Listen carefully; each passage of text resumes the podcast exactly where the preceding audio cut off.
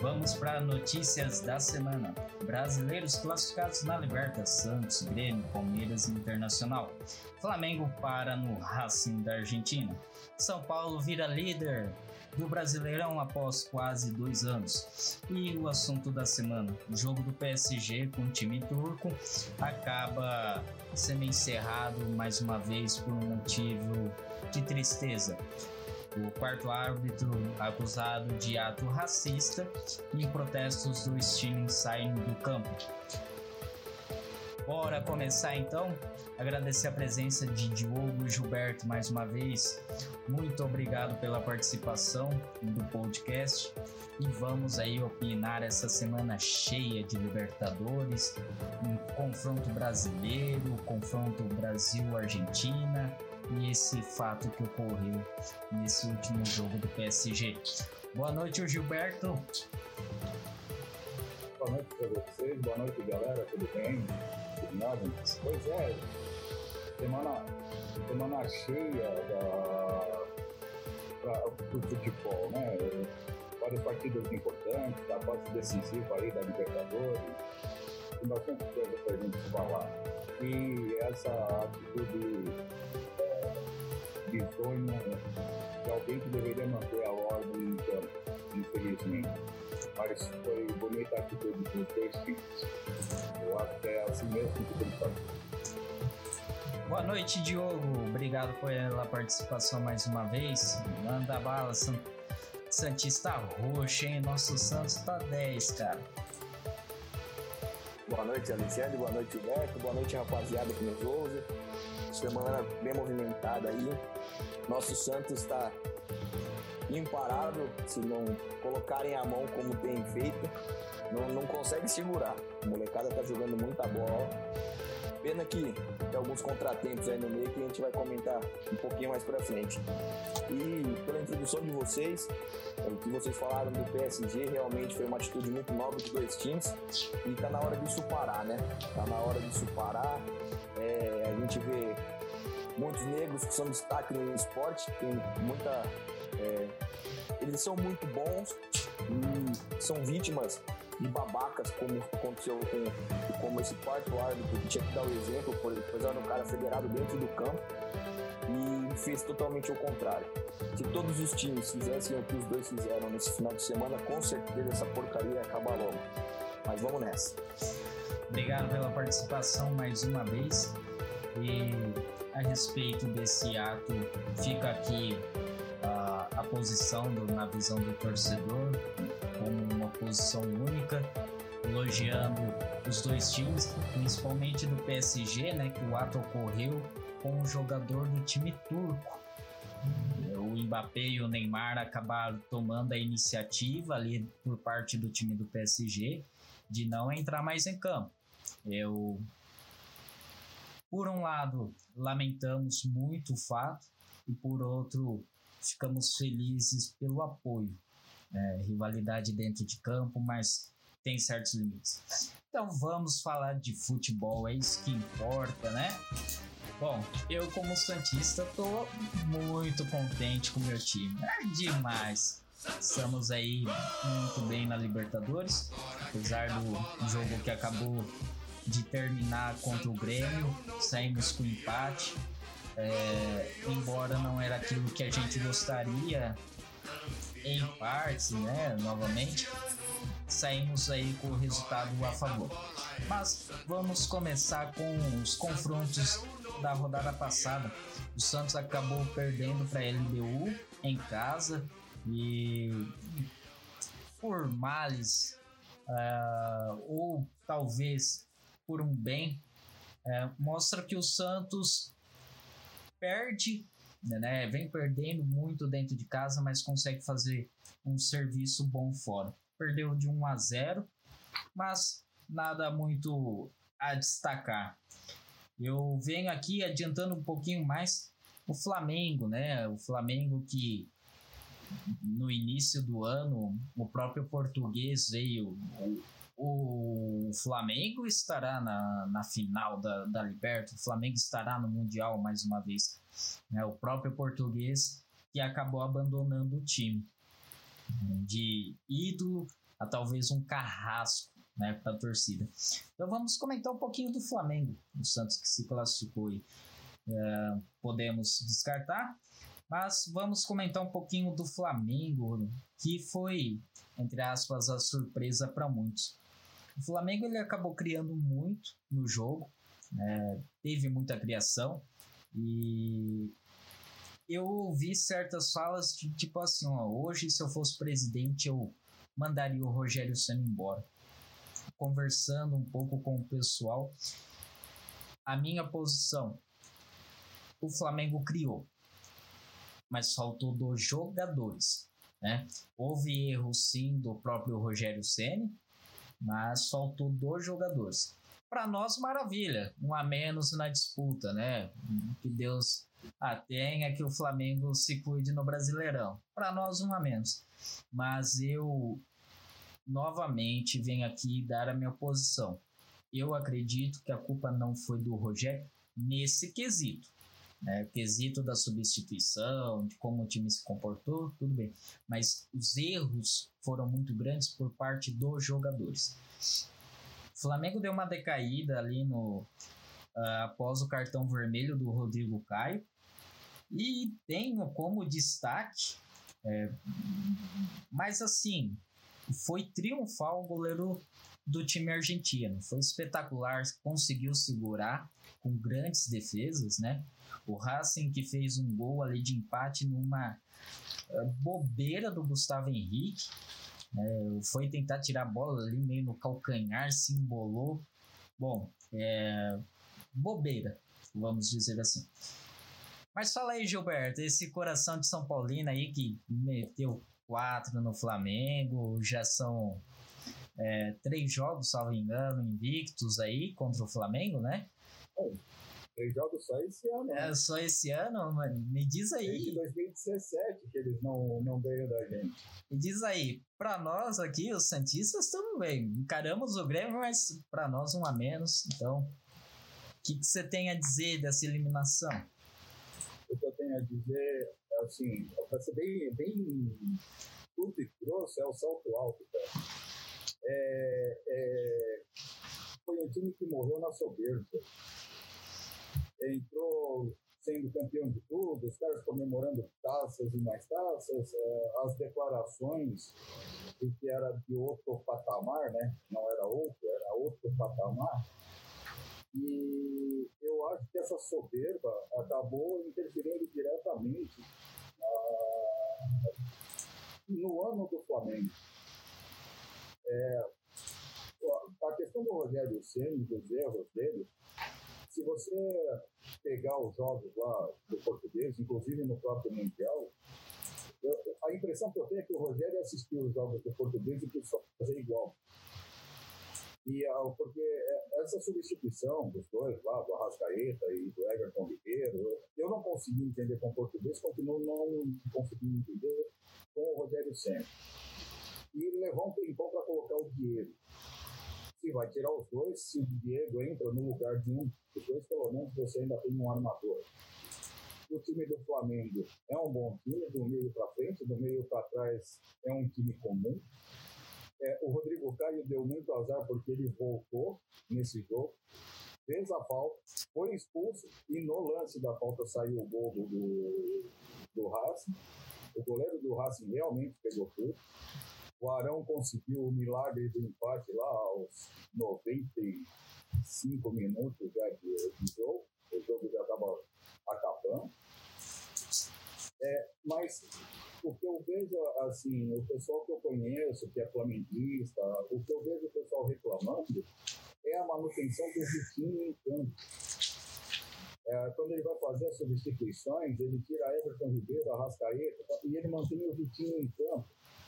E o Vitinho, desde que foi contratado, nunca justificou o valor que foi pago por ele, nem o valor do salário dele. É muito alto para um jogador de mediano para ruim. O gol que ele perdeu no, no passe do Arrascaeta, que o passe foi magistral, estava ele o goleiro ele conseguiu chutar para fora. Não dá, né, cara? Daí você culpar o técnico, o pessoal reclama, o, o que a torcida tem reclamado, assim, do pessoal que eu vejo e tal, é só a manutenção dele em campo. Ele, Lincoln, os caras têm que esses caras vão tudo embora, porque só estão dando despesa. E, e outra coisa, é, assim, bem rapidinho, esse jogo contra o Racing mostrou que o tão decantado meio-campo do Flamengo com Gerson e Arão, o Gerson é, tem que ir para a seleção, o Gerson é jogador de Europa, o Gerson não sei o quê, o Gerson é um perna de pau de marca maior. O, o Arão, ele serve como carregador de piano para desarmar. Mas tudo aquilo que se imaginava do Gerson o ano passado, esse ano ele não jogou nada. Nada. O Flamengo funciona a partir do Arrascaeta e Everton Ribeiro. Ali à frente realmente funciona. E o Rogério é, agora sobrou só o brasileiro. as notícias que tenho lido do Flamengo é, é que eles já estão se preparando aí para vender jogador porque não vai ter caixa para manter esse time. Parece que ah, fizeram uma oferta lá para a Fiorentina para ficar com o Pedro, né? são 15 milhões, 14 milhões de euros uh, pagos em três anos. Eu acho muito dinheiro para um jogador que não vale isso. Já fizeram isso com o Gabriel, mas o Gabriel ainda corresponde mais do que o Pedro, no meu ponto de vista. O Pedro está numa excelente fase, mas é o tipo de jogador que, para mim, vive de fase.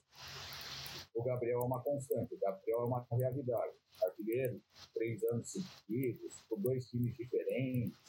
É, é, é um cara que já, já mostrou aqui veio. E o Pedro é aquele negócio, ah, tem uma fase boa, faz, é o mesmo problema que a gente tem com o Pablo no São Paulo. Chegou no São Paulo por 25 milhões, sendo artilheiro, Atlético Paranaense, fazia gol de todo jeito, e no São Paulo, cada vez que faz gol, tem que tirar a zica porque leva seis meses para fazer. Então, eu acho uma contratação bem arriscada. E, assim, o Rogério para mim, é, ele só tem uma opção. Ou ganha o Brasileirão, que não vai ser fácil, porque agora nós estamos na frente e, e nós estamos chegando lá com o Murici. E com o Murici dentro do São Paulo vai ser difícil, vai ser um time chato de ser batido. Já é do jeito que está. É, ou ele ganha o, o, o Brasileirão, ou ele está fora do Flamengo, ele vai ser demitido. É, a impressão que está dando pelos comentários que, que, andam rolando, aí, inclusive de bastidores, do próprio uh, Flamengo. Bom, é, eu fico na minha posição, mantenho, né? É, Rogério, culpa em partes, mas os jogadores erraram demais ganham-se milhões. Ah, o Jorge Jesus, tá? Jorge Jesus não chuta a bola pro gol. Chutaram e perderam muito gol. Muito gol. É. Bom, só aquela bola. Né? Fora o próprio goleiro agora. Só aquela bola que o próprio Vitinho chutou por debaixo da perna do goleiro que passou lambendo a trave. É aquilo uma fase boa, parece que tudo dá certo. Você chuta a bola pro alto, ela cai dentro do gol, né? Mas, enfim. Mas você sabe o que é engraçado? O Vitinho parece que nunca tem fase boa, cara. Nunca. Ele faz um gol a cada 10 mil jogos e, ah, bom, vai, agora vai, acabou a zica e tal. O Vitinho nunca tem fase boa. Não. Mas, fala aí, Di, qual que é a sua posição? Bom, eu acho que o Flamengo é, ele veio de um ano que deixou a torcida sonhar, deixou todo mundo sonhar com a atuação que vinha fazendo. É, é, é um time que, como o Gilberto falou, vai vender jogador porque não vai ter caixa e fechou o ano passado perto de um bilhão. Alguma coisa tem de errado, né? Não é, não é normal isso.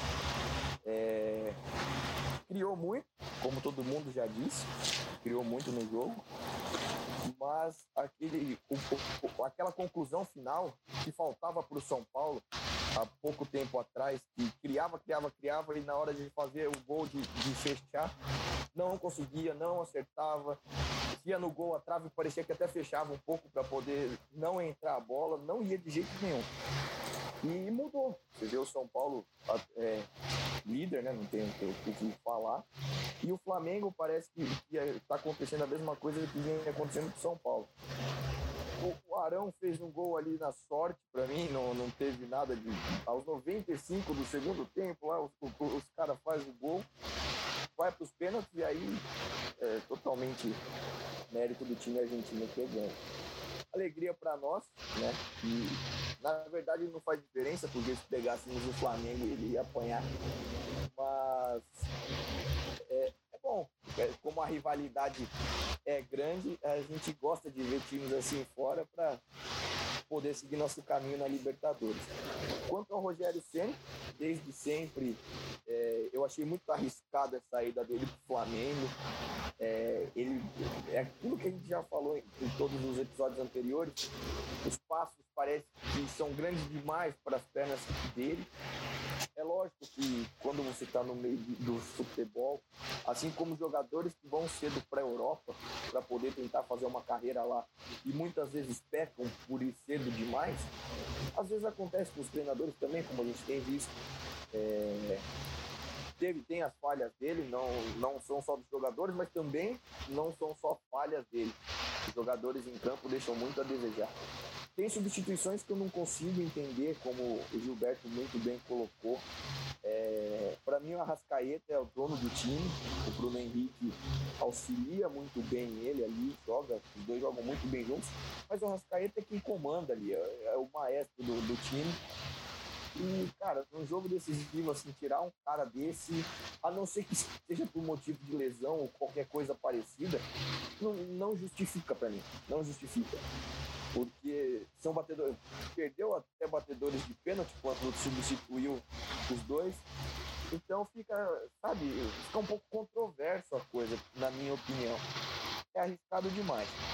É, Flamengo, acho que aquela ilusão, como já disse, que tinha do ano passado, perdeu, caiu por terra. Tem um time bom, ok, mas em time bom a Série A tá fato. Isso aí a gente já tem visto. É, se o, a, a, solução for aqui, Gilberto disse, pro Rogério Ceni não cair, eu só lamento, mas esse brasileiro eles não vão ter nem chance de ganhar. É, tenho plena convicção disso, e se a carreira dele depender disso, já vai dando tchauzinho pro Flamengo, que eles vão ficar só mais uma vez no cheirinho. Ah, sou, sou obrigado a concordar. Né? A questão de levar um pau se continuasse na Libertadores, né? Encontrasse a gente. ah, tá, claro. É. é. Ei, vocês não são São Paulo, não, ah, cara. Não, é. não, peraí, peraí. Você vai com calma. Você vai, o, você vai com calma que o São Paulo tá iludindo você. O ano passado foi quatro na Vila com o time titular e o português em alto. Mas vamos lá. Ué, lá nós também. É... quatro, quatro no Maracanã com o time titular, ué. É, mas é o Rogério, é o Rogério. É. Ah, tá. Ele abriu, país, ele, né? ele abriu as pernas porque... O Rogério tentou fazer as pazes, né? É. Ele tentou fazer as pazes com o São Paulo, já que tinha saído, e falou, não, vamos deixar esse time ganhar pra eu poder ficar bem com ele. Mas três vezes? Ah, mas o que que tem? Já é, dois agregado, ah, cara. Não. Foi muito. Hein? Não dá nada. mas é, quanto, quanto a isso, eu tenho convicção da qualidade técnica do Rogério, né? Eu acho que assim, Leva-se tempo? Leva-se. É, essa questão da comparação vai existir? Vai. Porque quiseram transformar o Flamengo em time do século definido em um ano. Então vamos lá. Agora sim, há certas mudanças que há como criticar o técnico, mas você pode é, você pode mudar 15 técnicos num ano mas se a pontaria do jogador não acerta em jogos decisivos, esses 15, esses 15 vão embora, não vão ficar, entendeu? Tem. Mas aquilo que a gente discutiu aquela foi por isso que eu falei. É, o, o problema dele é o seguinte, ele não tem vínculo absolutamente nenhum com o Flamengo Aliás, o Rogério não tem vínculo absolutamente nenhum com ninguém, só com São Paulo. Então, o time grande, para ele ter uma experiência grande, foi por isso que quando a gente comentou sobre a ida dele para o Flamengo, eu achei que tinha sido um passo errado, porque o único time onde ele teria respaldo, inclusive da torcida, é, seria no São Paulo. Ali a torcida ia bancar o Rogério mais do que ia bancar o time. E, e no Flamengo, essa falta de relação, e talvez esse tenha sido o maior problema dele, por ter sido jogador de um time só, é, para ele começar, ele para o Flamengo, o Flamengo é um time de massa. Cara, joga, imagina eles, o que eles fizeram com o Andrade, que foi campeão pelo Flamengo, foi campeão como jogador, viveu a Gávea, o, o, a vida dele inteira. O cara foi contratado como técnico, foi campeão como técnico e foi mandado embora três jogos depois da final do campeonato. Então, se é difícil para quem é de lá de dentro, você imagina para quem é de fora? Entendeu? E é isso. Se copiar, dependendo do que aconteceu com o Flamengo, o Flamengo ganhou as duras penas do Botafogo. 1 a 0. As duras penas mesmo. Foi. Foi. Quando ganhou do Curitiba, que fez 3 a 0 no Curitiba, essa intensa toda que falava do time mágico, ah, o campeão voltou, é o time do ano passado, porque não é, é ilusão. É ilusão. E dependendo do que acontecer com o Flamengo, se no início do ano que vem é, ele não estiver na zona da Libertadores, é, corre, o, o, Rogério corre o risco de cair antes mesmo do final do Campeonato Brasileiro. Até porque é, esse ano agora, ou, né, em 2021, seria disputado o Mundial da FIFA com 24 times. Então o Flamengo já estava automaticamente classificado, independente do que acontecesse. Só que em função dessa loucura que a gente está vivendo, a FIFA mudou.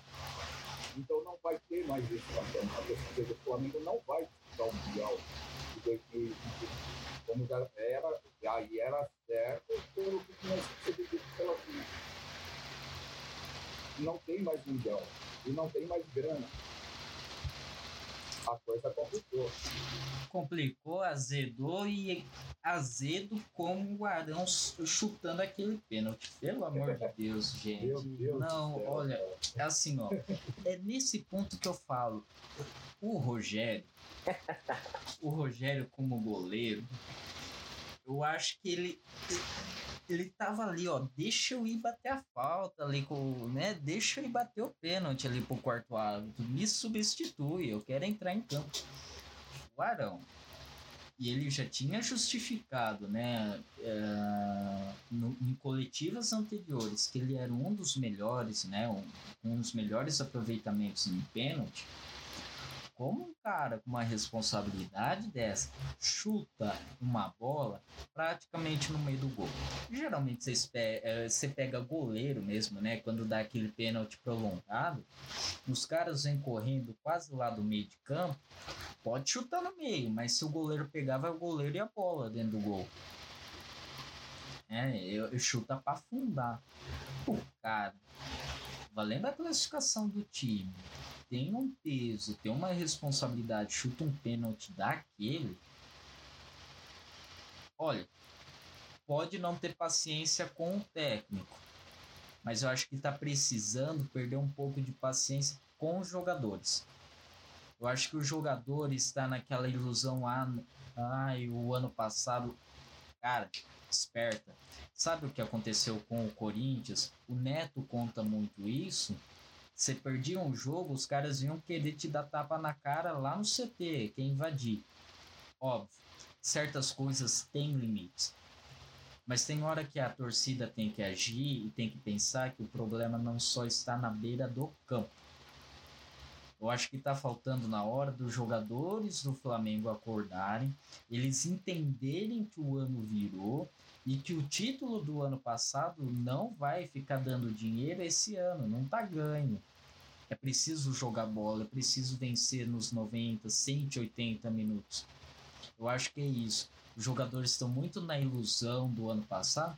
Isso mesmo, até a própria mídia falha. Né?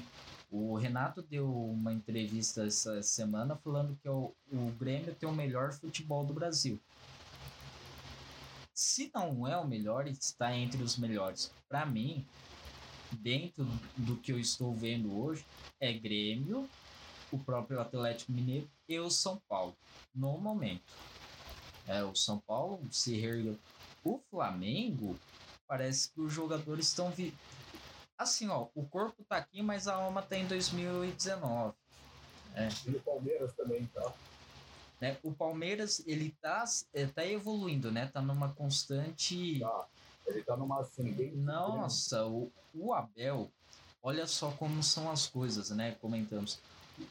É, ele chegou na dele, né? Não teve aquela algazarra, aquele...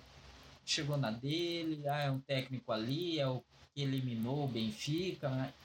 tal na dele. De repente, pá, acertou o Palmeiras. E eu, particularmente, não, eu estava, estava receoso, porque virou moda, né? Não é questão de qualidade, é que virou moda. Todo mundo contratar é, treinador estrangeiro. Então eu tava, né, tenha, é, julguei mal, é, mais um, é mais um na roda e vai embora. Mas não, o cara mostrou o trabalho dele, vamos e venhamos, um excelente trabalho. O cara acertou o time. Mas vamos dar continuidade, né? Tirando é, aquele pênalti horrível do Arão, que eu acho que foi o pior de tudo. Vamos dar continuidade. Até nós iremos,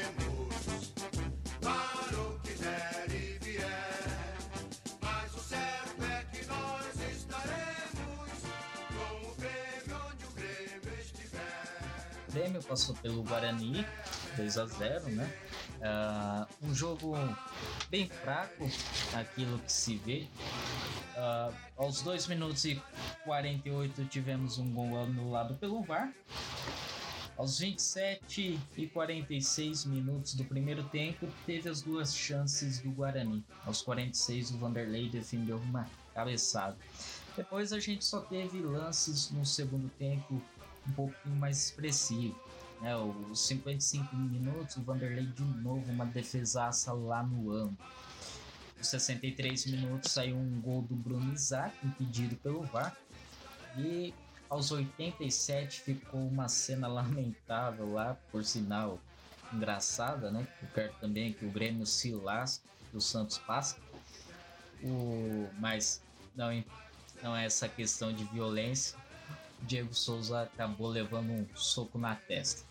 Lamentável porque futebol é uma arte e o UFC tem né, luta tem onde ser usado. E aos 96 minutos, contra-ataque do Grêmio aos acréscimos, né? E gol também, matando o jogo. Bom, agora vamos após essa pincelada, é, trazendo o que houve da semana passada, vamos para essa semana. Tivemos o Palmeiras e Libertar 1 a 1 E hoje, hoje, né, se é maravilhoso, tivemos o Santos Santos que empatou com o Grêmio, um pênalti no final ali, meio duvidoso, dependendo do ângulo do VAR.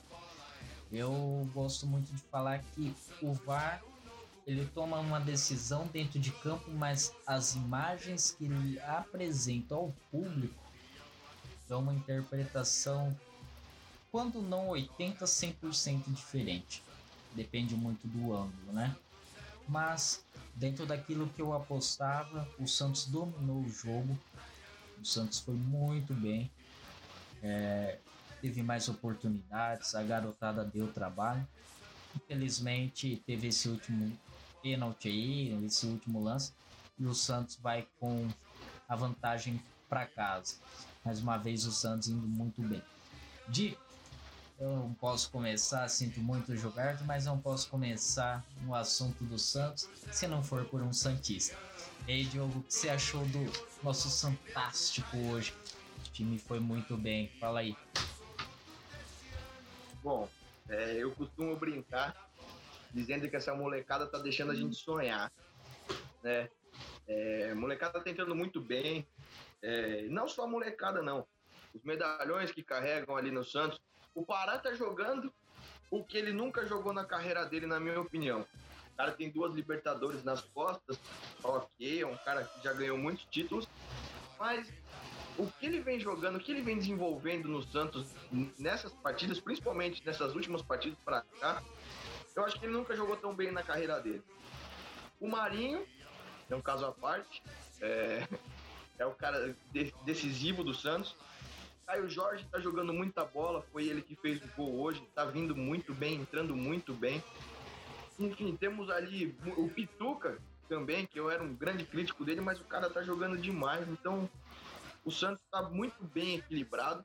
É, diferente de outros times como o Flamengo, nós não temos nomes de astros, né?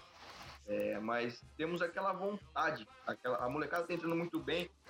Os goleiros eu não preciso nem falar, o João, o João Paulo, não passam nem vento por eles, os moleques estão indo muito, muito bem.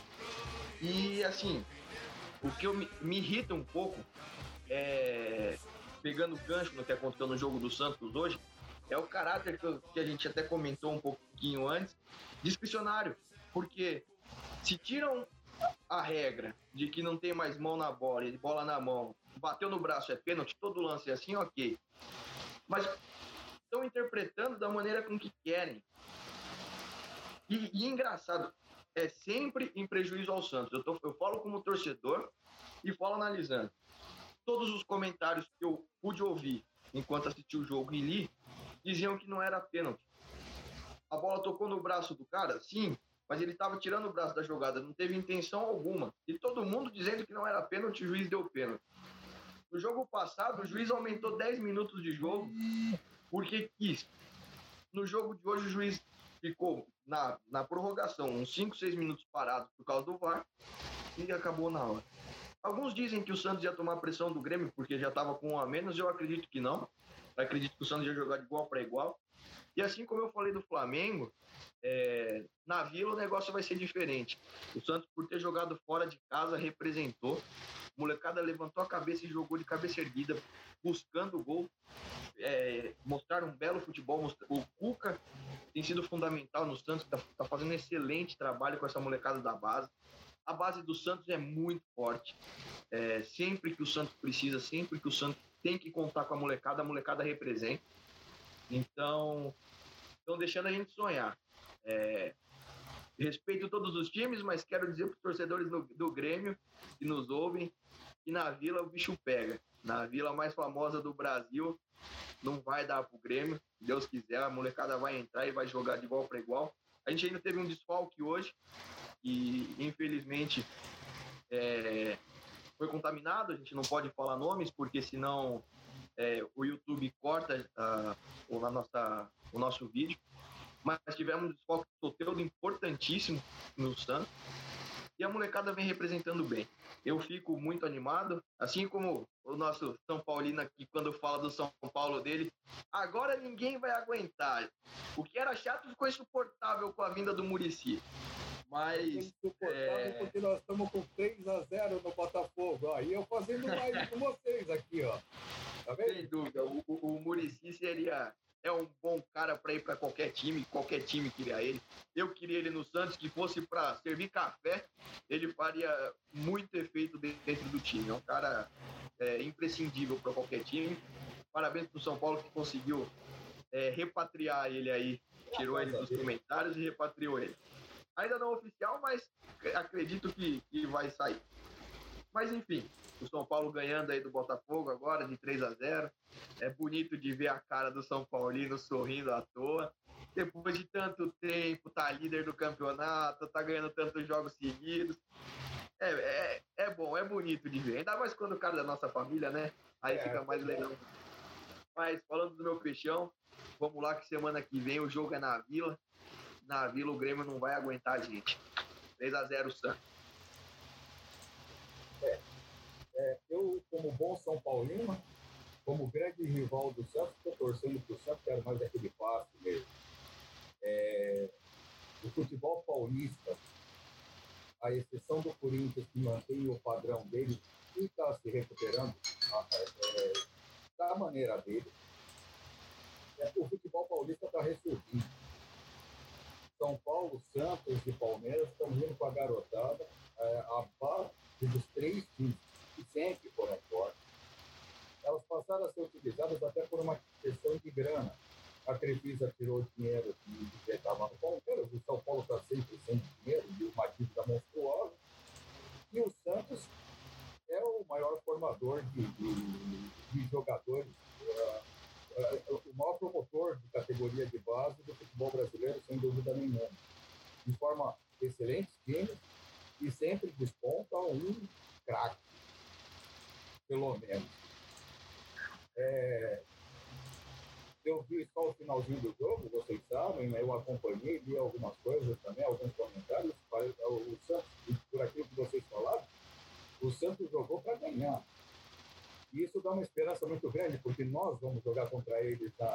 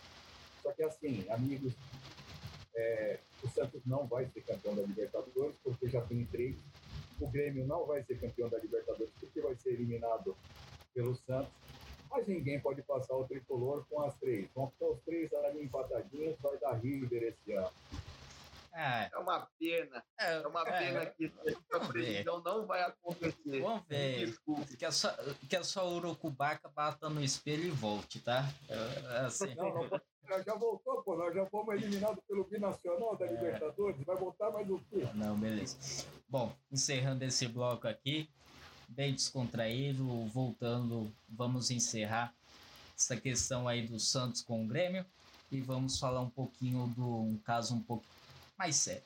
E, cara. Voltando, a gente vai falar daquele assunto um pouquinho mais sério. Aguarde aí, ouvintes. Bom, voltando para mais um bloco aqui no nosso Na Visão do Torcedor. Fica aí o nosso Santos empatou com o Grêmio 1 a 1 fora de casa. Um jogo que o Santos dominou, né? não só nos números, mas no próprio jogo. É, eu, particularmente, mesmo como torcedor, eu falo que eu sou muito realista comigo mesmo, porque eu tenho medo da ilusão, né? Mas, como o Diogo disse, essa molecada tá deixando a gente sonhar.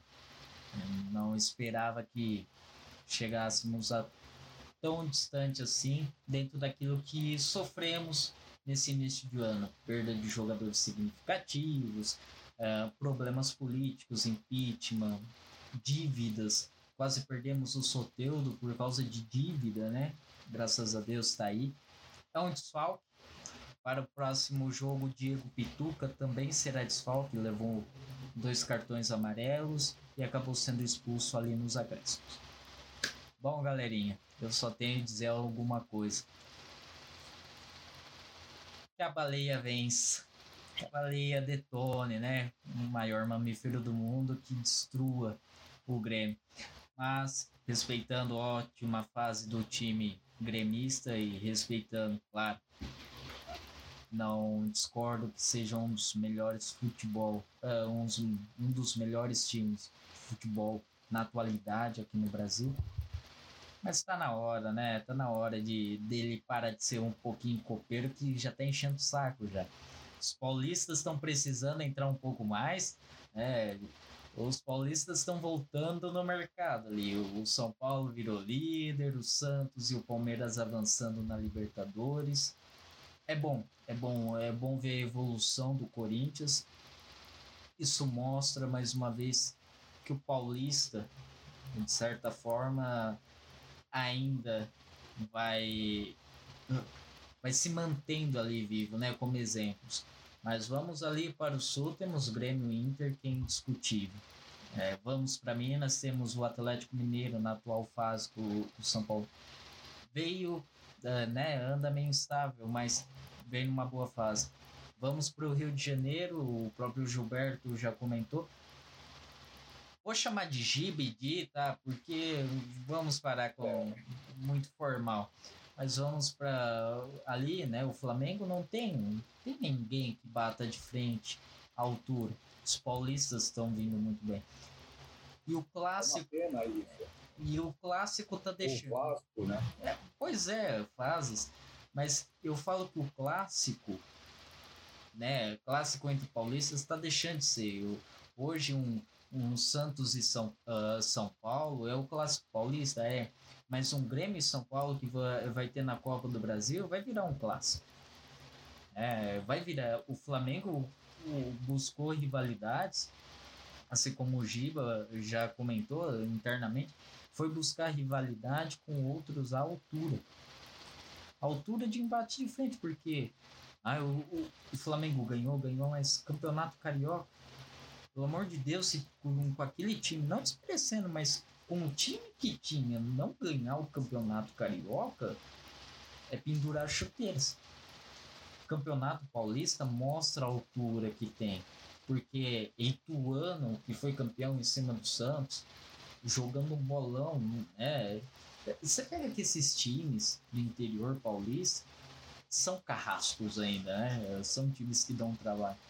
Então, mostra, então. mostra que precisa de um olhar diferente para evolução, né? Agora, o Campeonato Brasileiro, se não fosse por interferência do VAR, por muitas vezes uh, dos árbitros também, era para ser um dos melhores campeonatos do mundo por questão de competitividade. Os times pequenos, né? É, pequenos assim, questão de. Não de história, porque temos times aí com histórias grandiosas, mas evoluíram demais. O próprio Atlético Goianiense, é, tivemos a Chapecoense um tempo atrás, até onde chegou. Tá voltando ela, hein?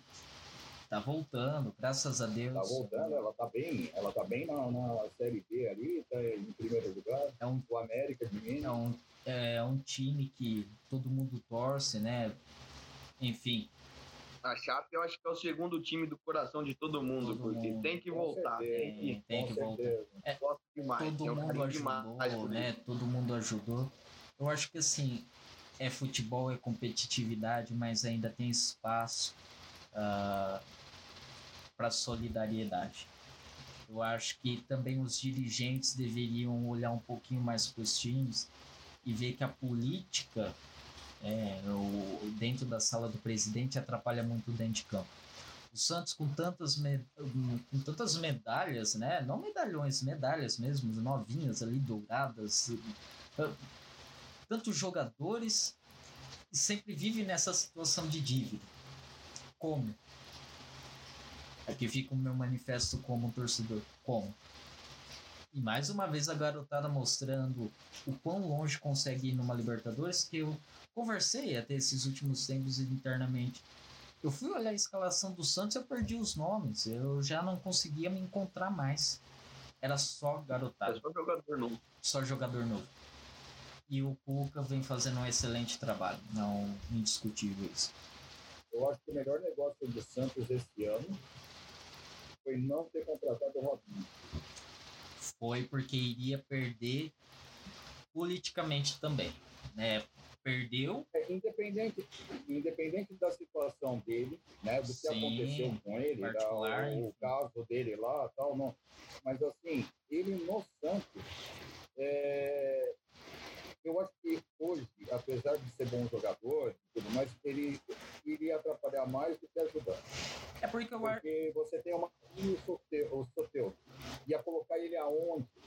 Ou ia tirar quem? ou ia jogar toda a responsabilidade para ele, como se fosse o astro do time, e talvez todos os jogadores iria acontecer o que aconteceu com o Neymar, que a gente brigava como torcedor antigamente, todas as bolas só para ele, só para ele, só para ele. Os outros jogadores não aparecem, não evoluem ou, ou tem medo, né? Talvez venha essa questão. Eu acho que talvez o Santos jogaria com três atacantes, né? Se viesse o Robinho. Mas é que você não tem centroavante aí, e é por isso que eu tô falando. E Mas aí, dos ah, mas aí eles atuariam da livre na frente, como era quando o, o caso quando o Neymar estava no Santos. Eles é, não tinham posição fixa e, e, é, se movimentavam bastante lá na frente. Mas o Neymar É. tinha o Ricardo Oliveira, pô, É, que era um centroavante de área. O, o- se você Na época colocar. do Neymar, É, se você colocar Não, Soteudo, imagina, imagina. não era o Ricardo. O- pai. na época do Neymar, quem foi- jogava na- no meio da área e ainda assim não ficava fixo era o Zé Love. O, a época do Ricardo Oliveira foi agora com o Sampaoli. E depois do Neymar, a época do Ricardo Oliveira. A época a do Neymar, frente, junto com, era o o Zé Love, o Robinho e o Neymar, o trio de ataque do Sim. Santos. Foi até o trio de ataque campeão da Libertadores. Sim, foi como o Santos ganhou. É, É por isso que eu tô falando não, que né, o Robinho mas- talvez coubesse ali no time, porque o Robinho é, joga muita bola e ele sabe muito bem se movimentar. Se ele conseguisse acertar essa movimentação com o Soteudo, porque com o Marinho, o, o jogo do Marinho é um pouco mais é, restrito. Ele vem vindo da esquerda, ele traz pro meio e aquela cacetada. Ele, então ele, o jogo dele é assim. Ele é um cara muito bom no que faz. O, o Robinho e o Soteudo eu acredito que daria para se movimentar. Então é só por esse motivo que eu acredito que ele teria espaço no Só- Santos. Ele conseguiria se encaixar só uma- no elenco. Uma errata minha aqui foi o trio campeão da Libertadores, mas as posições do Zé Love e do Neymar eh, se mantiveram, né? Teve alteração lá pro, pro outro lado, o Robinho não tava junto. Mas eu concordo até com o Gilberto em questão do, do Robinho, talvez não teria espaço no Santos, por essa questão de jogo de responsabilidade. Sabe um cara que eu assisto sempre uma palestra? Bom, eu acho que não tem ninguém, assim como a Chapecoense é o, o segundo time de coração de todo mundo, Murici, se não é o primeiro, é o segundo treinador de coração de todo mundo. É corintiano, Esse é. Flamenguista não sei, né? Porque o Fluminense arrebentou no, no Campeonato Brasileiro. Mas brincando. Não, mas também. É, também todo mundo. chance, o Flamengo ia Ah, levar. todo mundo, cara. Não tem um. Não tem um. É, o, o Murici é o cara. Eu assisti o programa Os Donos da Bola, o Neto, né? E eles falando do Murici internamente. Isso eu achei bem bacana. É, o Murici que é um cara honesto, o Murici que é um cara correto, um Murici que negou a seleção pela sua honestidade, pelo seu caráter. Eles falando do Murici de forma interna, de convivência, é muito interessante. É aquilo, ele falou assim: você vai dar entrevista? Ah, entrevista é especial. Não, não é para todo mundo. Vai entrevista para todo mundo, não é para ninguém. Acabou. Ah, mas ele dando uma palestra, um curso, falando que quem tirou São Paulo da zona de rebaixamento foi a garotada. Foi aquela garotada porque tinha fome de bola. Ele chegando no, no refeitório, os medalhões, ele ainda fala: o senhor é culpado. Fala com o presidente: o senhor contratou isso daí. Eu não, eu vim aqui para resolver o problema. É a garotada, a garotada tem fome de bola. A garotada não vive de status, não tem nome. né? Não tem nome de Bruno Henrique para ser vendido, sei lá, por milhões de euros. Para ele só resta fome de bola para tentar criar o seu nome. E fica os parabéns para a garotada e pelo, para o técnico Cuca. Mais uma vez, a base do Santos muito forte, assim como do São Paulo foi muito forte, o próprio Jardine, né? campeão de tudo, pelo amor de Deus, é, mostra quanto que a garotada ensina aos medalhões. E o quanto essa garotada aí, do time todo desmontado do Santos, vem puxando os medalhões como parar. Força esses caras a jogar o que eles não jogaram há muito tempo. O Marinho é um jogador mais velho, mas é aquele cara que também o, ele dá um bico com a chuteira, dá um chapéu, a bola bate no, no calcanhar da outro chapéu. É uma fase espetacular. Muita coisa eu ainda questiono ele, certas ações, mas vive um momento espetacular. Quando vamos falar de jogadores, puxa-se aí o Pedro do Flamengo, para mim é fogo de palha, assim como foi o Michael. Que veio. O Pedro Rocha. Ah, é. Uma, uma milha e meia o cara ganha, cara, para ser banco e não entrar em jogo nenhum. O Rogério tentou colocar em dois jogos aí, dois, dois três jogos, e não correspondeu. Um milhão e meio para ser banco. É, não tem aquela questão do, do empresário? Você dá 7 mil com o empresário, ele faz 70. Você dá 7 mil com o pobre, ele compra um celular. Né? Você dá um jogador de um milhão e meio pro cara, o cara enfia no banco e quando coloca no jogo não sabe jogar. Você dá um jogador de 200 mil reais, acontece o que acontece com o Santos todos os anos. O que o São Paulo, que o Diniz fez no São Paulo agora, o garotado jogando. Cara, não mostra, mostra que assim é muito dinheiro para alguns, claro, é todas as empresas privadas, óbvio, cada um faz o dinheiro que você bem tem, mas mostra que muito jogador é muito marketing por trás. É. Eu estudei dois anos aí, publicidade e propaganda, sei como que é a venda de um produto, sei como que é construída. E quando você fala muito, você atrai. Os caras querem fazer Pelo amor de Deus. O, o Pedro é melhor do mundo. Se é melhor do que o Lewandowski, é o melhor do mundo. Porque o que o Lewandowski fez esse último, último ano coloca, coloca querendo ou não, coloca Messi e Cristiano Ronaldo no chinelo, brincando. Pela quantidade de gols e pelo que ele fez ao longo da temporada. Aí o Pedro é melhor que o Lewandowski. O, o goleiro, o Hugo, tem mais explosão que o Courtois. É, assim, tem galinha que quer rotar peru. É, é, é, não dá, não dá. E aí acontece o que acontece. Cara... É, passa vergonha. Teve um outro cara que falou também, se não me engano, do. Do Felipe Luiz, que era o melhor lateral esquerdo do mundo, fazia lá o. Eu não lembro mais do jogador que, que, o, que o cara se referiu. É, sabe, sabe o que me lembra muito? Os Galácticos no Real Madrid. Só que lá a arbitragem é um pouco mais honesta juntaram é, a seleção universal na camisa do Real Madrid. Não ganharam absolutamente nada. Zidane, Ronaldo, Beckham. Tudo junto, Beckham. Tá? Eles só conseguiram ganhar quando alguns jogadores foram embora. E aí deu aquela mesclada. Continuou sendo um super time, é, como é até hoje. É, mas é, eles tiveram que baixar um pouquinho o nível dos jogadores né, é, de alguns jogadores para o time poder funcionar. E, e assim, cara, é, o, o que aconteceu o ano passado, a gente sabe como é que foi. A gente sabe como é que foi aquele campeonato. E, e o problema de você ter muito, muito jogador, jogadores muito é justamente que ah, Eu acho engraçado quando você vai ah, para qualquer jornalista, a única coisa que eles sabem falar é o Flamengo é o melhor elenco do Brasil.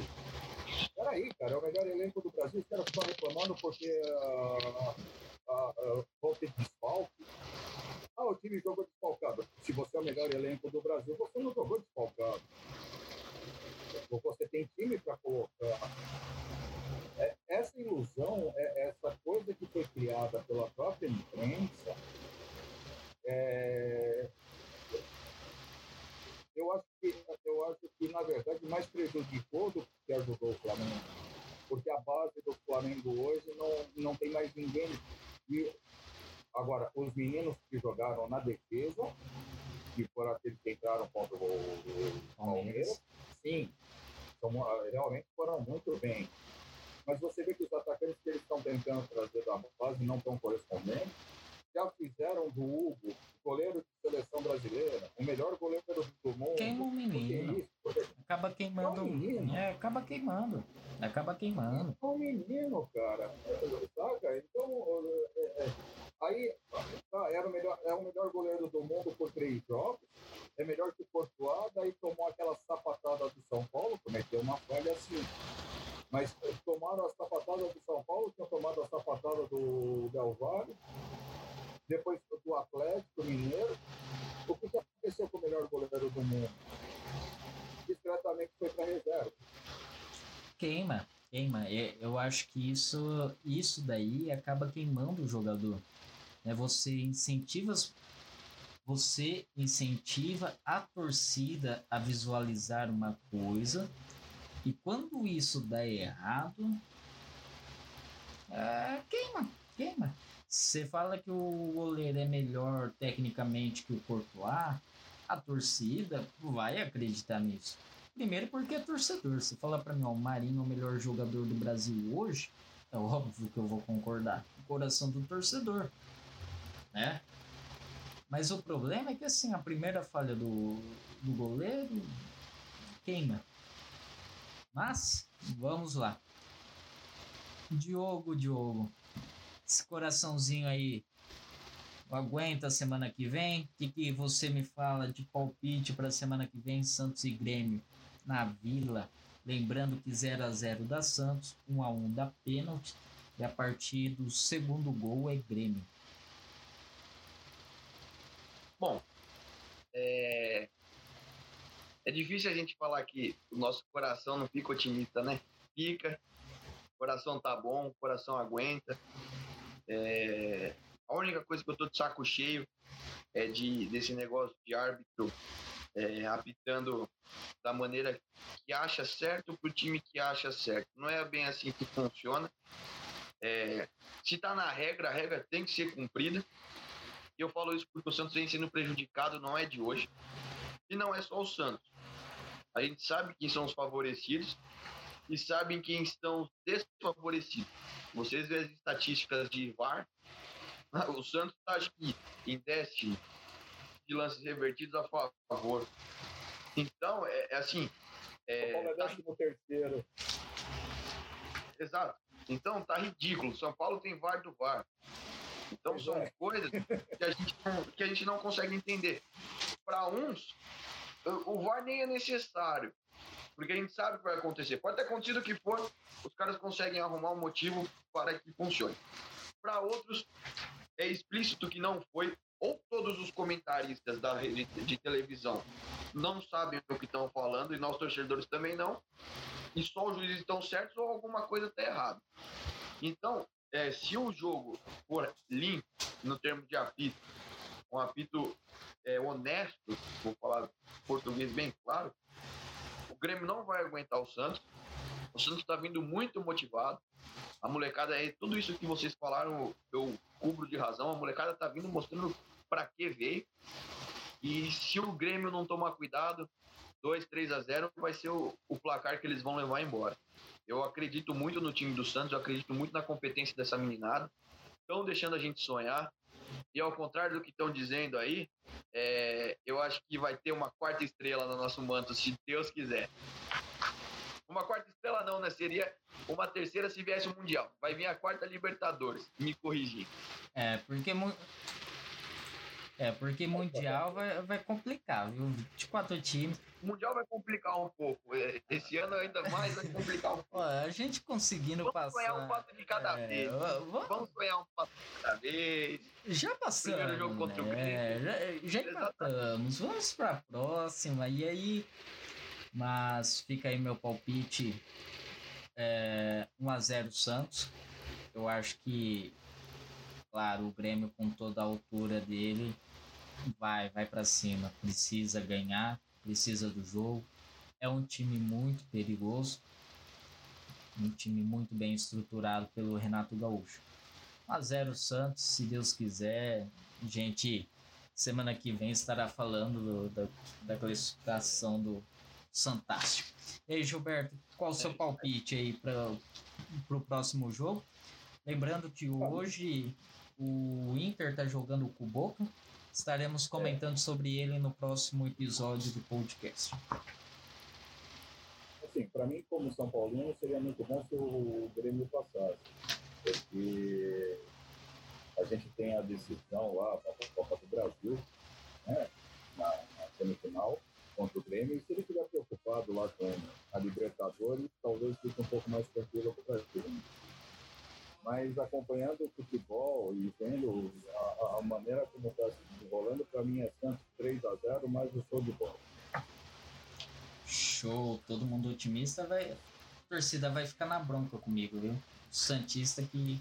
Opa. A torcida vai ficar na bronca comigo, hein? O Santista que só fala 1x0.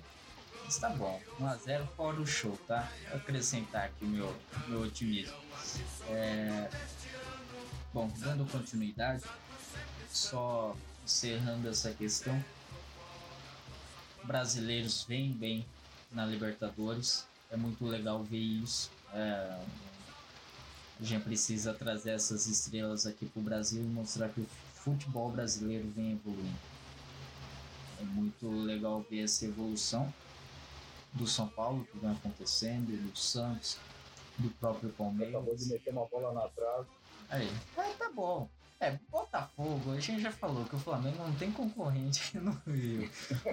Botafogo tem. Mas ganhou só de 1x0. É. é não, mas. Só de 1x0. Vem capengando. 3x0 foi no primeiro tempo.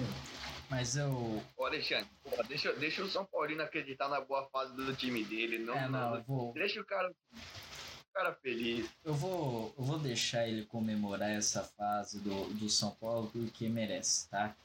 Parece que o Diniz. Eu digo uma coisa.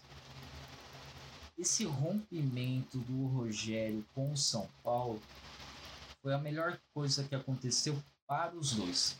Primeiro, para o Rogério entender que ele pode ser técnico de outro time além do São Paulo. E por um lado, que a torcida deixa de na, é, de, deixou de lado aquela esperança que o Rogério ia vir agora na, fira, é, na virada do ano e parou, de certa forma, de pegar no pé do Diniz e passou a apoiar. Eu, particularmente, não gostava do Diniz mesmo. É, acredito que vem evoluindo São Paulo, então parabenizo ele pela evolução, mas até então, para mim, vinha, se, vinha sendo medíocre à frente do São Paulo. Mas vamos lá. Comentar o fator dessa semana. É... É, antes, só deixa eu dar um pitaco, já que você ah, falou do São Paulo. Pode falar. Como torcedor do São Paulo, é o seguinte: sem dúvida nenhuma, esse rompimento, não sei se foi bom para o Rogério, mas foi muito bom para o São Paulo. É, foi muito bom para os meninos de todos foi o que mais agradeceu. Sim, é porque aparentemente tirou, é, tirou das costas dele aquele fantasma que era o Rogério, ir para São Paulo e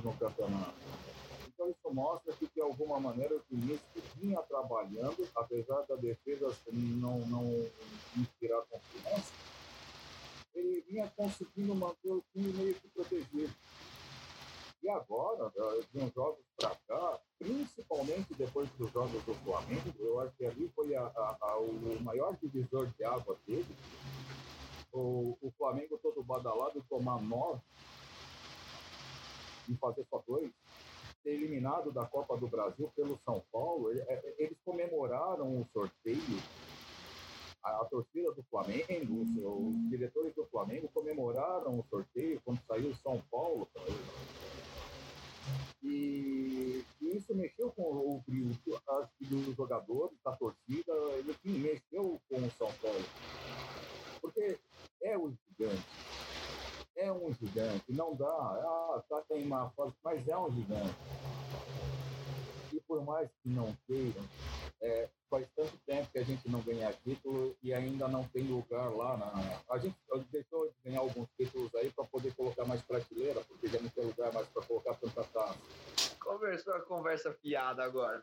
E nem assim ninguém chegou perto. É, mas é, da... é a desculpa, é a desculpa por, por estar opaco aí, né? É, é ah, todo mundo tem uma desculpa pro seu time de coração. É, é, assim, ó, é, o, si, o, si, o si não tem, mas pro São Paulo tem todo ano. É, se se. Vai, tá, tá bom, vai. Não, não é isso, cara. Vai, não é isso. Vai, e outra, falam tanto do São Paulo, do São Paulo, não sei o quê. São só oito anos sem título. Só. Mas são oito, e... são oito anos sem títulos, mas são oito anos de times que evoluíram de forma diferente, né? É... Não, de mediocridade também. Ah, você quer oito anos. do Leco, pelo amor ah, de Deus. Bom, é. É, Oito anos no coração de um torcedor, meu amigo. É tempo, é, viu? Nossa senhora. Santos que diga com, com títulos de grande Eu não sei, né? todo mundo que ouve sabe mais. O Gilberto é meu pai e do Alexandre. Nessa minha vida, fazia tempo que eu não vi esse cara de tão bom humor do jeito que tá. E vem me falar que foram só oito anos. Futebol muda as coisas, gente. Não, Futebol muda as coisas. Muda porque até ontem tava xingando porque eu não aguentava mais. Hoje é só oito anos. Mas tá bom. É, é isso aí. Muda, muda as coisas e mostra que o futebol é para alegrar, né? É para alegrar. É, é, é, é que é assim, ó, eu sou um cara que, como sou um pouco mais velho que vocês, até eu sou obrigado a ser, a ser pai de vocês, mas eu sou um cara que tive a felicidade de ver o finalzinho da carreira do Pelé, de ver o Maradona, praticamente a carreira toda dele, eu assisti a seleção é, do Tele de 82. Eu assisti a seleção do Tele em 86. Eu vi a França, que também não ganhou o campeonato em 86. Eu vi a Holanda jogar futebol. Então, é, eu sou adepto é, do seguinte: ah, você ganhar ou perder uma partida ou um campeonato faz parte do jogo. E é por isso que o futebol é tão maravilhoso. Para você ter o Paulista de Jundiaí o Santo André campeão da Copa do Brasil, em cima de dois gigantes do Rio de Janeiro. Lá dentro do Maracanã. Dois times do interior de São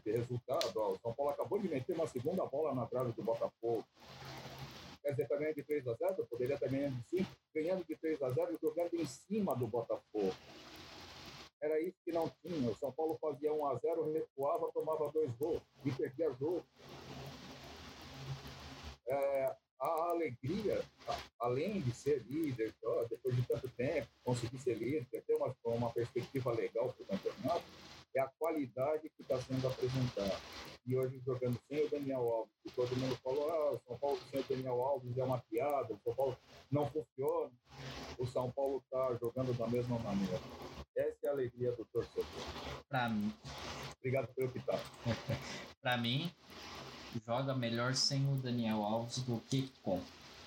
Por questões de posição, mas aí a gente comenta. Bom, pessoal, vou encerrando esse bloco aqui dos times. Próximo bloco a gente vai encerrar o podcast. Um assunto um pouquinho mais sério, só para encerrar, mas que vale a pena ser falado, vale a pena ser lembrado. E assim como narrador disse, que fique para a história um momento. E aguarde aí, voltamos já.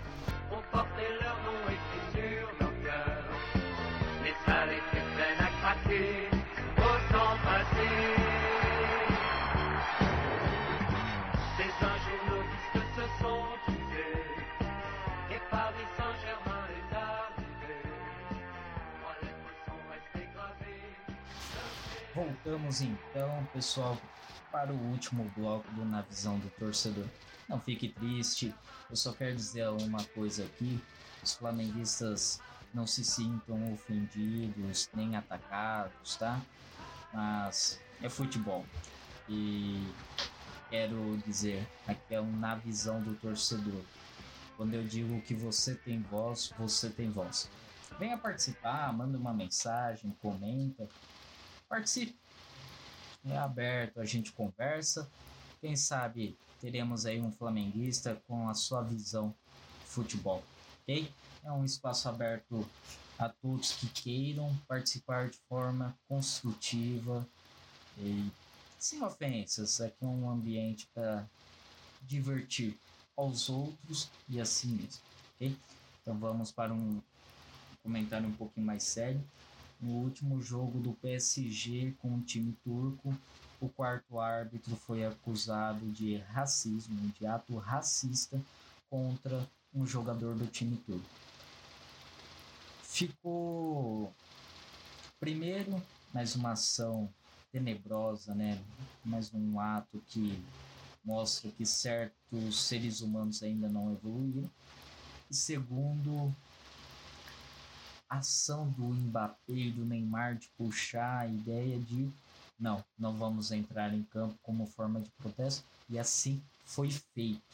Né? Não foi algo apenas falado, foi, foi feito.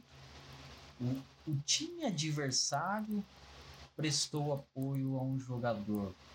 É, eu achei fantástico.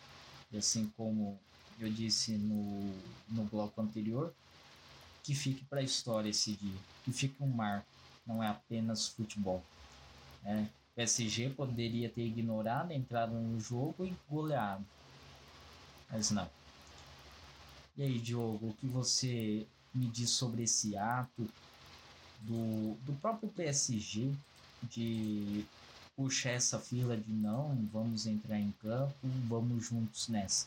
Você tem a comentar sobre esse ato do quarto ato?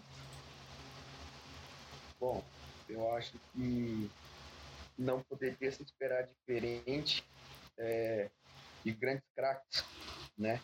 É o que a gente espera de tudo dentro e fora de campo. É o que todo mundo fala do Neymar. É extra-campo. A gente tá vendo um cara muito mais maduro, um cara muito mais consciente e tá voltando a jogar tudo aquilo que ele sabe, apesar que fez um golaço no jogo. É... Mas falando um pouquinho disso, cara, é, é difícil a gente comentar porque isso para mim é uma coisa tão ultrapassada, a questão de racismo, e parece que não faz sentido o que a gente está falando no, no, atual momento que a gente vive, mas ao mesmo tempo ele faz todo, porque essa coisa não ficou para trás ainda. É, eu não sei o que passa na cabeça de uma pessoa é, agredir o outro dessa forma. Não concordo. É, tenho pessoas na minha família que são pessoas negras e são excelentes pessoas. Não, não mudaria nada, nada é, em relação a eles, a nossa convivência. Em relação ao esporte, eu acho que quando você está dentro do campo, a gente até já discutiu muito sobre isso. É, xingar faz parte, falar palavrão faz parte, mas você tem que saber que você, ali dentro, por baixo daquela camiseta, tem uma pessoa. Uma pessoa que tem sentimentos, uma pessoa que, por muitas das vezes, já teve dificuldade devido à sua cor. E quando você está ali e você ofende essa pessoa com injúria racial, com atos racistas, isso é extremamente ridículo. Falando português bem claro, quem faz isso é um babaca, é um idiota.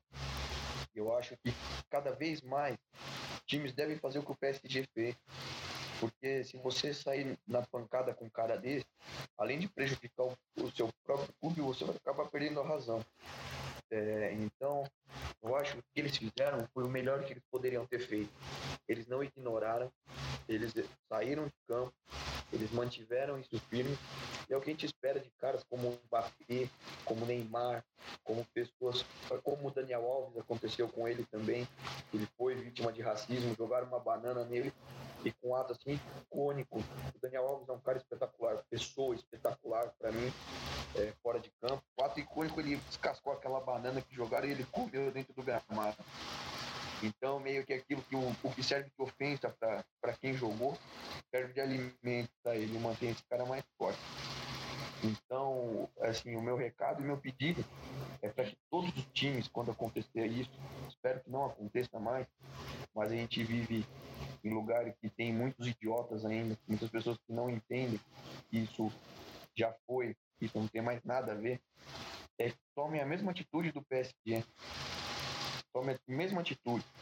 E eu tenho certeza que a UEFA, que a FIFA, que qualquer um, que a CBF, não vai ter pulso para punir o time que sair de campo. Porque isso é um ato de protesto e é assim que tem que combater isso, sabe? É ridículo, eu abomino é, essa prática. Parabenizo a todos que saíram do, do, do campo. É, sou, me, solidarizo, me solidarizo com o, com o time, com o sofreu o racismo, eu não sei pronunciar o nome, então fica aqui a solidariedade e um basta. Tem que dar um basta nisso. Isso já ultrapassado, isso já é ridículo, isso não é torcedor e pior, dessa vez foi de uma pessoa federada que estava dentro do campo, não foi de um torcedor. Então é menos justificável, já não tem justificativa. Esse é menos justificável ainda. Esse cara é um babaca, tomara que ele seja é, perca a credencial de federação dele, que já não perdeu, e que nunca mais possa entrar dentro de um campo para poder trabalhar. Porque com certeza as pessoas que passam por isso é, ficam marcadas para sempre. Quando você vê depoimento de pessoas que passaram por isso, é uma coisa realmente chocante para eles e para nós, é, que não somos é, solícitos com isso. Então, realmente está na hora de um basta. Parabéns, PSG, pela atitude que teve. E que babacas, é, ridículos, idiotas como esses caras que tem de monte sejam devidamente punidos. E que, Deus quiser, uma hora isso acaba. É... Tomando continuidade aí. Uh, Giba, o que, que você tem a, a dizer mais uma vez, mais um caso no futebol, né? É, quando a torcida, a gente está acostumado com a torcida, né? A torcida, a torcida adversária, o time, não, ela não consegue empurrar o time, entra para apelação e sempre apelando para esse lado. É, o próprio Aranha, goleiro do Santos, sofreu aqui no Brasil, né? Salvo engano, foi num jogo contra o Grêmio também. Foi. Né? Exatamente. Então, quando a, a gente está acostumado com a torcida e agora um juiz, o que, que você tem a dizer para nós sobre isso, um, um federado? Sabe o que eu achei mais engraçado nessa história toda, se é que posso dizer isso, né? é a revolta dele porque o quarto árbitro, é, para acusar um determinado jogador, é, para acusar o jogador, ele se referiu a ele como aquele cara negro. E o jogador é, se revoltou por isso. Ah, eu achei muito válido essa revolta dele Sabe por quê? Porque a justificativa que ele usou é aquilo que a gente luta sempre e que nem sempre é acompanhado, mas ele lutou pela igualdade. Ele falou assim: se fosse em branco, você não ia falar aquele cara branco, era aquele cara. Então, como negro, ele tinha que se referir a, a ele como aquele cara. Isso sim eu acho válido. Ele não, assim, de tudo para mim, óbvio, é a atitude do PSG, é, e do Neymar, que é um cara que faz uma campanha violenta contra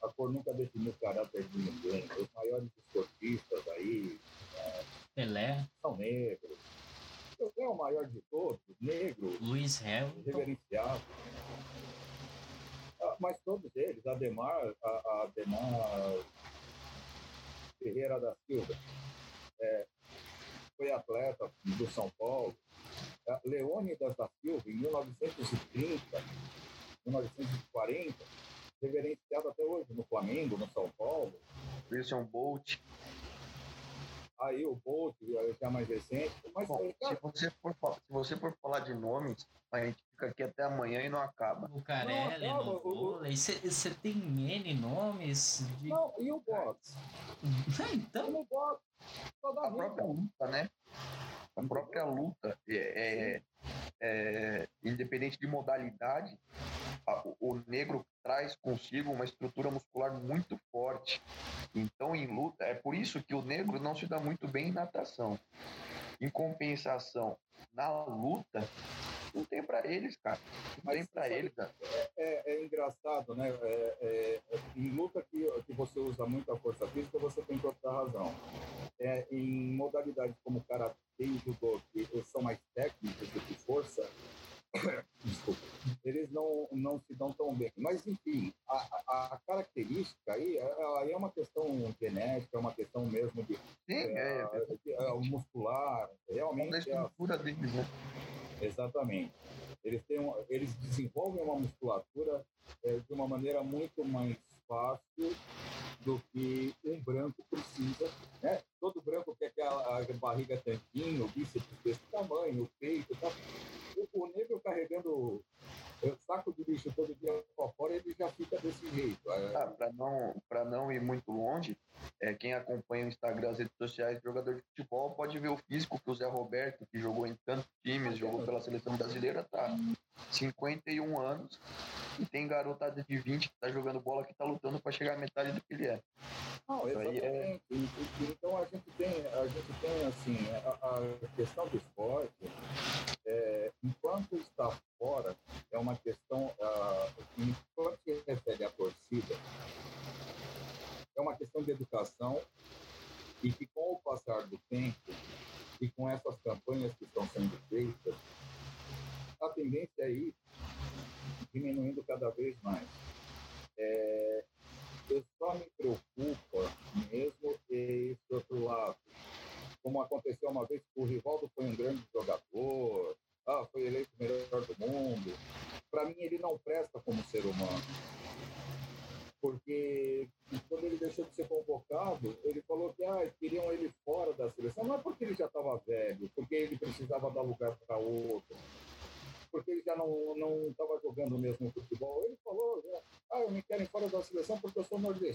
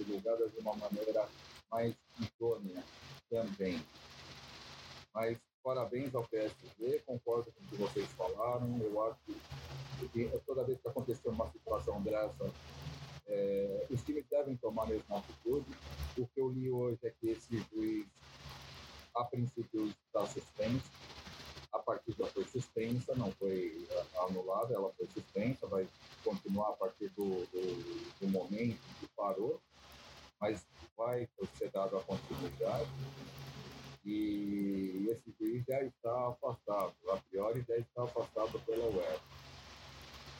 É, e continuem tendo atitudes assim.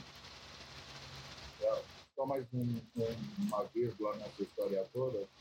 Se fala tanto em racismo, e eu lembro tanto da, da Copa do Mundo da África do Sul, ao Wakawa, nós tanto brincamos e dançamos, um, um país que foi marcado pela segregação racial, na Copa do Mundo, você vê os Estados Unidos, negros brancos, todo mundo dançando, todo mundo brincando, o povo dela para cá, Gabulani para lá. Eu acho que é aquilo que tem que ser. É, se o cara é bom caráter, não importa por dele, se o cara é mau caráter, não importa por dele. Não existe só bandido negro, existem bandidos brancos também. Não existem só gêmeos brancos, existem gêmeos médicos também. Então, é, é deixar isso de lado e cada um viver a vida e respeitar o outro. A partir do momento que tiver respeito, isso tudo acaba. Só vou dar informação, tá? Nós tivemos esse jogo, o jogo foi cancelado, né? Todos sabem. É, e hoje eles retornaram ao, ao estádio. Salvo engano, é o, o estádio que, que jogaram foi na casa do Istambul. foi isso? O jogo foi fora do PSG? Não lembro certinho. Mas enfim, hoje eles voltaram a jogar para o time. Posição da UEFA cancelou o jogo. Porque como, enfim, diante desse ato não tinha como não cancelar, né? E hoje jogaram novamente no Parque dos Príncipes e o PSG goleou por 5 a 1 o time. Mas com uma nova equipe de arbitragem. Então ficou bem posicionado ali a visão dos times e a sua posição. A UEFA cancelou o jogo, remarcou com uma nova equipe de arbitragem. Aí sim o, o jogo teve andamento. Concordo com o Gilberto, com o Giba. Não tem. O cara questionou o ato, né? Você não marca lá número 11, cara negro. Né? Ou número 12, cara branco. O número 11 ou o número 12. Enfim. Uh, mostra. E mostra que atos dessa forma todos estão dispostos a lutar. Tirando isso daí, voltamos à alegria do futebol. O PSG venceu o jogo. Aí sim tivemos alegria. O Neymar, autor de três gols, voltou aí a, a encantar a todos. Bom, pessoal, vamos encerrando o nosso podcast aqui. Espera um pouquinho só antes de encerrar. Você falou de alegria do futebol. 4 a 0 duas bolas na trave, segue o líder, tá? Uhum. Para todos vocês aí, segue o líder. Ah, tudo bem. Eu, segue a gente na Liberta, tá? Nossa. Tô seguindo pelo sofá, pô. É, não. Abraço. abraço. Abraço. Brasileiro a gente tá, mas onde a gente tá, tá bom já. Já, já tá suficiente. Mas vamos lá. Merecido o local do São Paulo diante aos últimos jogos. E olha, vou te confessar, no início do ano, fiasco, hein? Início pro meio do ano, fiasco. Mas muito obrigado pela participação de vocês dois. Eu quero deixar bem claro aqui a todos os ouvintes: tudo que a gente fala é de futebol, não é julgando nenhum eh, torcedor de forma pessoal, até por não conhecer. Mas aqui sim, o o torcedor, é na visão do torcedor, o torcedor tem voz e pode falar aquilo que ele enxerga do futebol. Se você tem vontade de participar, dá um alô, a gente conversa. Quem sabe está aqui gravando o podcast nós três. Né? Enfim, fica aí o convite a você ouvinte. Gilberto, muito obrigado. Giba, São Paulino, feliz da vida aí, o primeirão da tabela. Muito obrigado pela participação. É, obrigado, obrigado pelo convite. É sempre legal participar com vocês, é, é muito bacana. É, eu tenho só duas coisinhas para falar aí na minha despedida. Eu estava vendo agora. É, antes do jogo, é, os jogadores dos dois times, mais a, a equipe de arbitragem, se ajoelharam no, no grande circo é, que é o, o, símbolo aí, né, contra o racismo, ajudar.